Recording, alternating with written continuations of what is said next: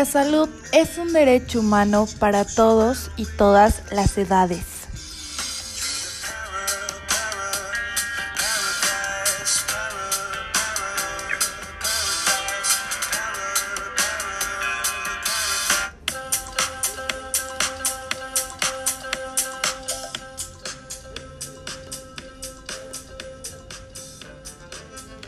Hola, ¿qué tal? Nos volvemos a encontrar en nuestra segunda temporada y en un nuevo episodio especialmente para ustedes. Volvemos con temas increíbles que serán de tu agrado para que aprendamos juntos. Yo sé que el día de hoy te irás muy entusiasmado de saber todo lo que conlleva nuestro tema de hoy. Y claro que te daré las herramientas necesarias para que tú sigas aprendiendo. Soy Arlene González Jiménez, locutora oficial de Mentes Maestras.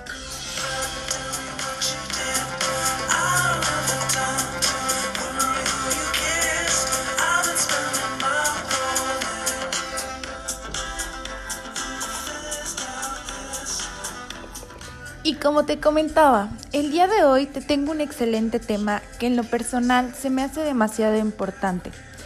Hablaremos sobre la salud como derecho humano. ¿Para ti es importante? Yo opino que sí, ya que es un derecho que todos tenemos y debemos aprovechar siempre que lo necesitemos.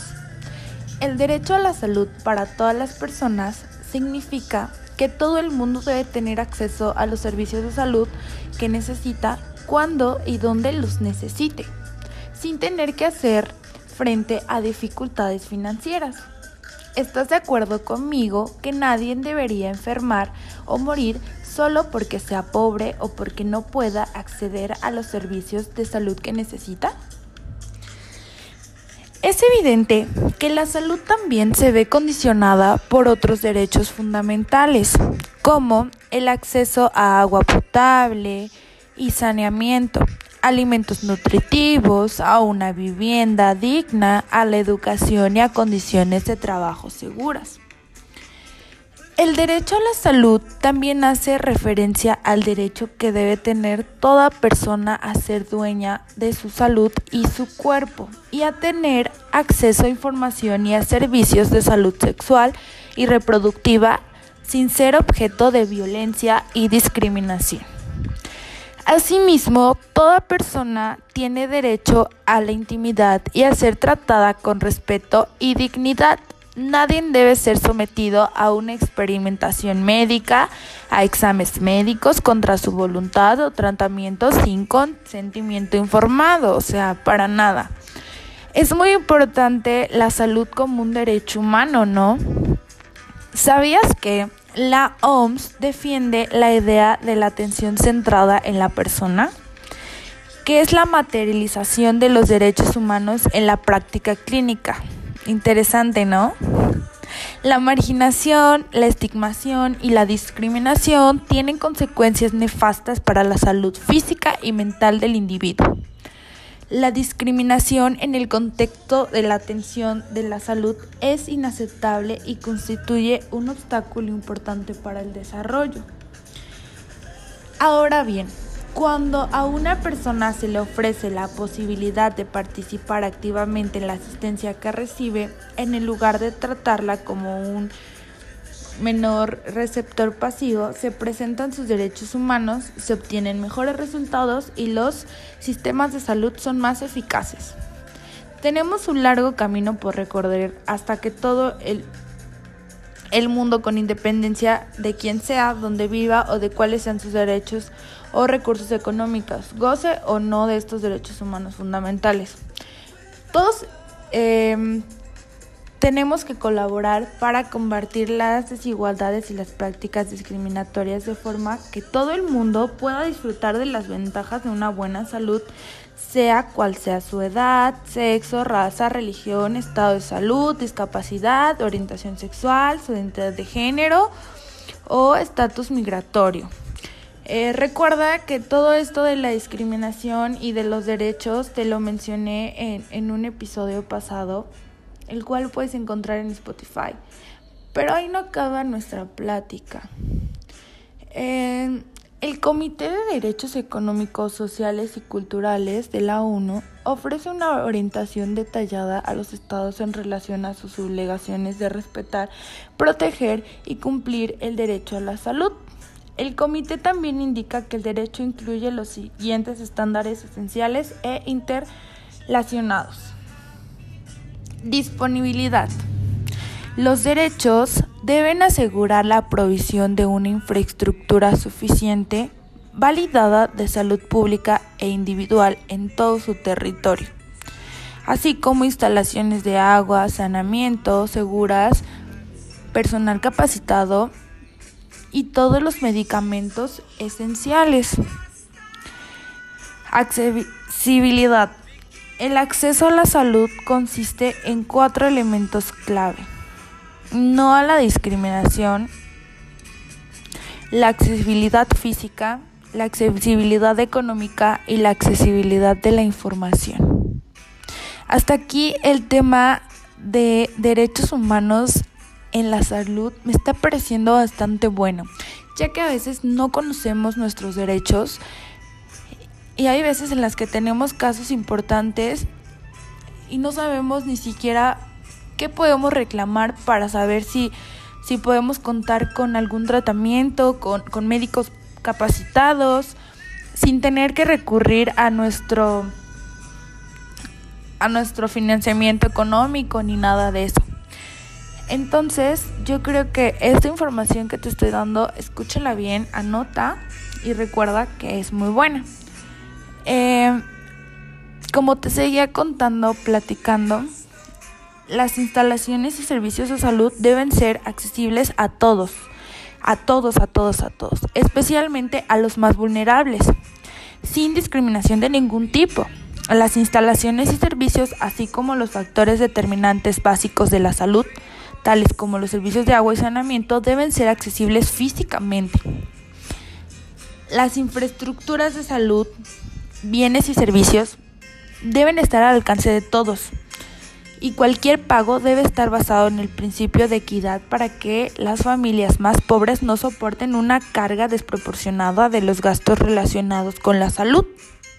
Lo que te comentaba o el ejemplo que te estaba platicando. Los estados deben garantizar que toda persona tiene el derecho a buscar, recibir y difundir información sobre la eh, salud en equilibrio con la confidencialidad de la información médica. Recordemos. Ah, te hablaré de otro punto, la aceptabilidad. Las infraestructuras de salud deben ser respetuosas con la ética médica y la cultura de los individuos y las comunidades, así como prestar atención a los requisitos de géneros y relativos al ciclo de la vida. Yo creo que este punto que te voy a dar es súper, súper importante y es muy bueno. Eh, habla sobre la calidad las infraestructuras de salud deben ser científica y médicamente apropiadas y de buena calidad. O sea, tenemos que tener muy buena calidad para, para tener o para acudir a algún hospital, clínica, centro de salud, lo que encuentres. Recuerda que siempre te deben de dar un tratamiento de calidad. Entre otras cosas, esto requiere la provisión de las medicinas y equipos necesarios profesionales médicos formados y el acceso de agua y saneamiento. Recuerda que todo esto debe de estar súper, súper bien eh, checadito y que tú también debes de saber que cuando das a algún centro de salud o algún hospital te den el tratamiento que tú necesitas. Tiene eh, es un derecho que toda persona tiene sobre la salud. Este, recuerda que debes obtener un cierto nivel de atención sanitaria y de salud, que es obligación del Estado garantizar un nivel de salud pública con la comunidad general.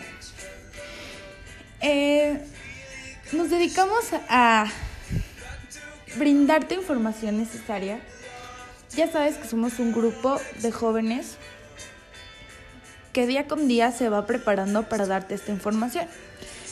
Eh, recurrimos a un pequeño artículo donde nos habla de los derechos humanos y salud con personas que tienen discapacidad o que sufren discapacidad. Y te voy a contar un tema que me parece bastante bueno para que tú desarrolles eh, esta información correcta. Y para que te des cuenta de que necesitamos los derechos humanos para asegurar nuestro trato como personas. ¿Ok? Así que quédate aquí conmigo para que vayamos platicando. Y como te seguía diciendo, este artículo se titula Las dificultades de Noé. A Noé se le terminó la suerte a finales de marzo. Fue detenido, acusado de homicidio y su mala fortuna solo comenzaba. Las cosas se pusieron mucho peor para él. Cuando Noé salía de su audiencia preliminar, un oficial de policía le disparó en la espalda. Lo llevaron al hospital habiendo pedido permanentemente el uso de ambas piernas. Tres meses después, Noé regresó a su celda en la prisión. Incapaz de moverse, sin ayuda, se vio obligado a pagar a otros prisioneros para que lo ayudaran a salir de su celda y a vaciar su cubeta que utilizaba para hacer sus necesidades fisiológicas. Cuando se le terminaba el dinero, simplemente hacía en su celda en condiciones insalubres. Durante su largo cavitario, Noé se quejó repetidas veces ante las autoridades de la prisión por las condiciones en las que se veía obligado a vivir. Y nada ocurrió. Sus abogados escribieron dos veces al gobernador nacional de las prisiones solicitándole que se le asegurara de que Noé recibiera la ayuda necesaria para salir de su celda todos los días y que ordenara que su cubeta fuera retirada de su celda diariamente. Y nada ocurrió. Finalmente, después de agotar todas las opciones y niveles de desagravio en el país, Noé llevó su súplica ante un una organización nacional de derechos humanos y presentó una queja. El organismo de derechos humanos determinó que las condiciones en que Noé, como una persona con discapacidad, se veía obligado a vivir en una prisión violaban sus derechos a ser tratado con humanidad y con respeto hacia la dignidad inerte del ser humano un derecho que está protegido por el Pacto Nacional de los Derechos Civiles y Políticos. Además, el Organismo Internacional de Derechos Humanos encontró que los dos años con nueve meses de tardanza entre su arresto y su juicio no cumplían con las garantías mínimas requeridas por el pacto. El Estado tenía la obligación de proporcionar un remedio eficaz a Noé, incluyendo indemnización y colocación en condiciones que tomara en cuenta su salud y su discapacidad. Además, el Estado tenía la obligación de asegurar que en el futuro no ocurrieran violaciones similares al derecho, al grado máximo de salud que se pueda lograr y a otros derechos relacionados.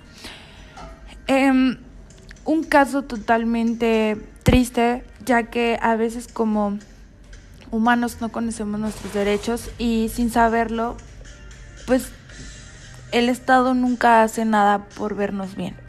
Entonces es por eso que nosotros compartimos esta información para que tú estés totalmente informado de todos tus derechos que lleva eh, el tener una buena salud y que te proporcionen un buen trato. Eh, recuerda que existen aproximadamente 6 mil millones de niños y mujeres y hombres que viven con algún tipo de discapacidad física, mental, intelectual o sensorial y, y no hacen nada. El Estado no, no hace nada por porque sus derechos sean completamente buenos o porque sus derechos eh, los lleven como debería de ser.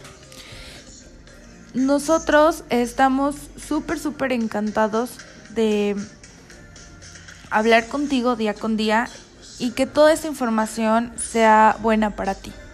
Hasta aquí nuestro segundo episodio, espero haya sido de tu agrado y te sirva mucho para reflexionar en ello.